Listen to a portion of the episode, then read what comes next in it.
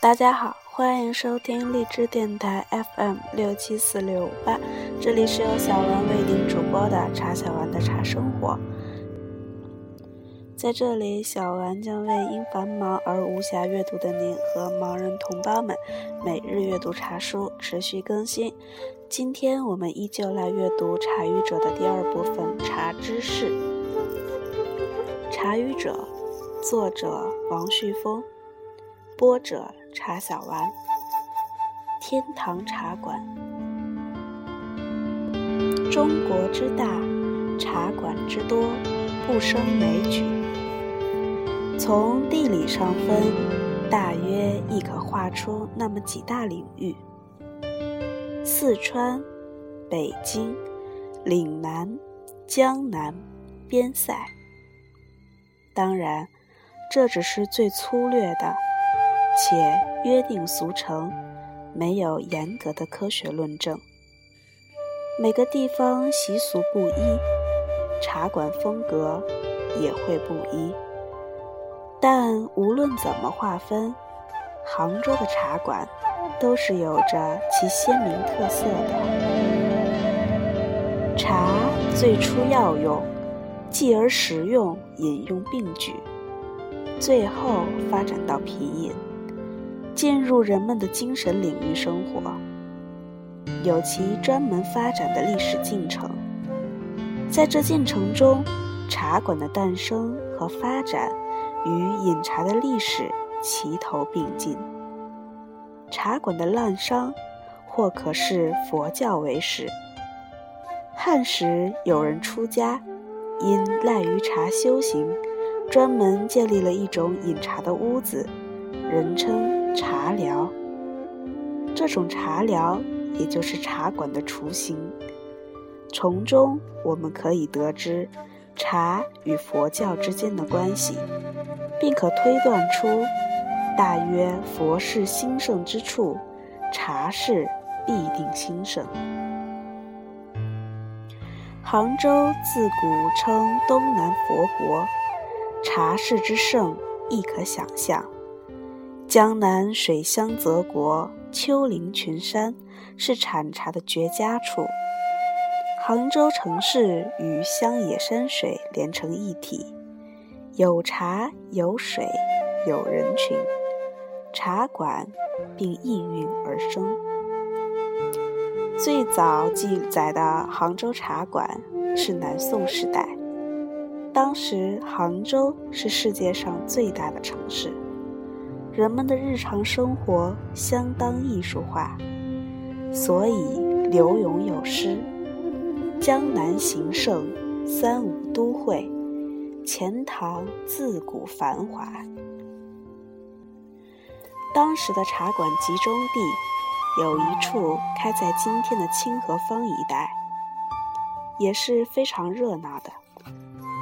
那时的茶馆已经分出各种不同的种类来了。有听琴说书就着茶的，文人雅士聚会开茶话会的，市井饮车卖浆者之流，则常常在街头茶摊上边斗茶边谈天说地。宋元大书画家赵孟頫专门有《斗茶图》，记录了这一宋时的民俗场景。那时也已经出现了花茶坊，也就是妓院与茶楼的相结合，就建立于今天的太平坊一带。南宋的杭州也已经出现了一种称之为瓦肆的游艺场所，这里常常有说书人说书，下面坐着的人品茶听书，入迷之极。岳飞死于杭州风波亭，他被平反昭雪之后，事迹立刻搬入瓦肆，所以有“一世秋茶说岳王”之诗，把茶与英雄极其优雅地结合在了一起。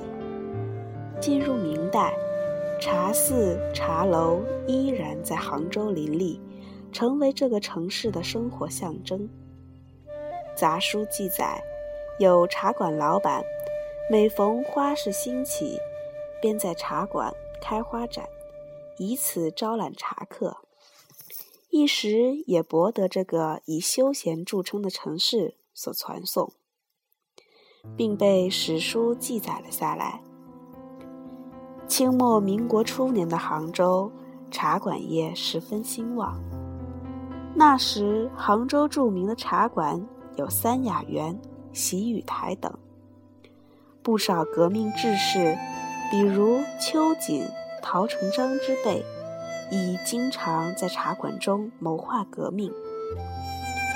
杭州的各个茶馆分工也往往不同，有专门斗鸟的，有专门做人力市场的，专门下棋的，都是自然而然形成，也没有谁去硬性规定。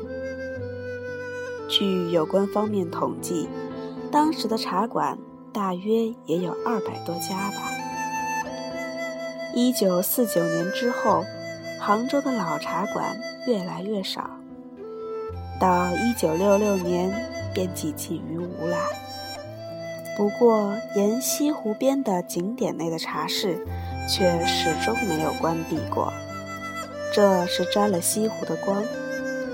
游人总是走有走累与口渴的时候，坐下来便有地方喝茶，且可饱览水光山色，那是何等的享受！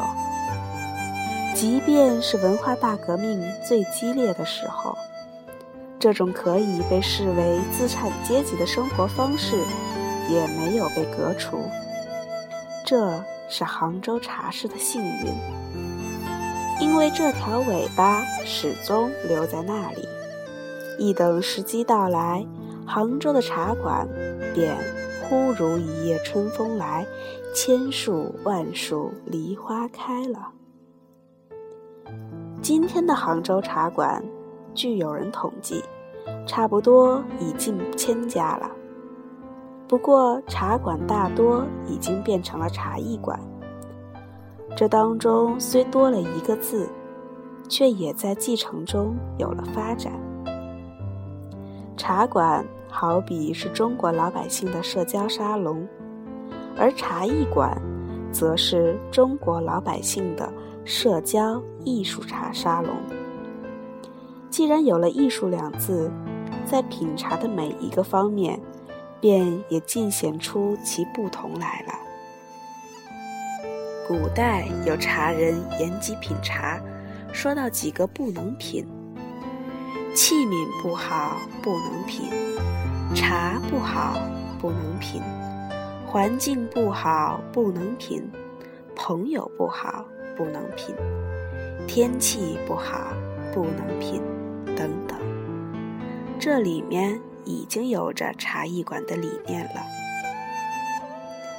今天杭州茶艺馆中的佼佼者，比如青藤茶馆、和茶馆、太极茶道、紫翼阁、风和茶馆等，都在环境上下了一番大功夫，都是在中国传统文化的基础上进行发掘和展示的。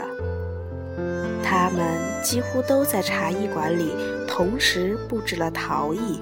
和琴台，品茶的器皿和冲泡的样式也各有讲究。至于茶艺小姐，从她们的内在气质到服饰衣着，到他们的冲泡技艺，也都有着较为严格的要求。许多年前，杭州凭十家温馨茶楼和十家茶艺小姐。且在十家中又选出了一名最佳小姐。结果青藤茶馆一位小姐当选，其人素面朝天，风骨不凡。一打听，原是浙江大学的女生，高中时代就开始在茶楼里勤工俭学，家住杭州郊外茶山间，父母都是视茶为生的。这样的茶之女儿，走在茶艺馆里，亭亭袅袅，大方自然，怎么不叫人留恋那品茶的地方呢？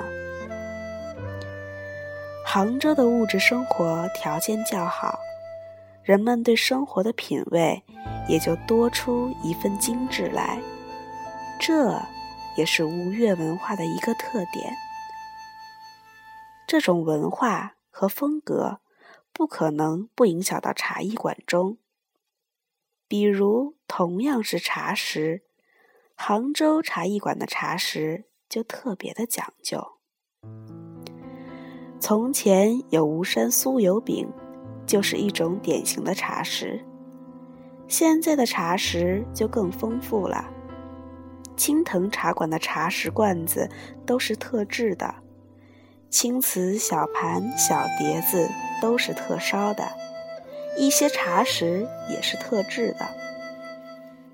至于茶，那自然是全国的名茶，这里基本都有了。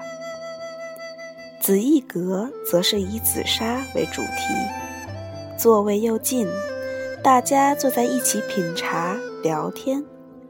女馆主又有阿庆嫂风采，因此人气之旺也是一般人想不到的呢。中国茶馆之多，杭州独有一份风姿，盖因杭州的茶艺馆。开在天堂西湖，那是独占了一份天地之灵气，别人想学也学不了的。杭州曙光路远离闹市，近西湖，一条路上茶艺馆比比皆是。一到夜里，品茶人就出现在这茶馆的一条街上。生意越做越火。南山路也是一样，那里的小茶馆多，别有一番意蕴。与小茶馆相反的是湖滨路上的几家大茶艺馆。青藤茶馆热闹非凡，湖畔居直接面湖。九旗峰休闲吧取唐诗之意，在这里。既可以品茶，也可以吃小点泡饭，借得窗外湖光山色，门前一株大树上时有松鼠来栖，这也是别处茶馆不能看到的呢。至于风和茶馆，听其名，便知其开在西湖十景之一曲苑风河旁。夏夜雨中，夜七八时到这到那里去，最是迷人暮色。那时人少，可听言外语声。品龙井一杯，额请，有小姐送上莲蓬一只，正是西湖里生的，里面有鲜嫩莲子数枚。此时意境。无法言喻，唯有独坐茶席，再品一杯。至于春和景明，杂花生树，落英缤纷，风和日暖，倒有庭院的大佛茶庄，可赏盆景，赏奇石，赏春水，赏新叶。一杯在握，四处闲走。独往独来，其乐融融。这样的茶馆，哪里去找？如今这些茶艺馆，也是花开花落，各有千秋。但茶要新好，茶馆却要老方佳。所以说到天堂茶馆，我还是怀念。那些老茶馆啊！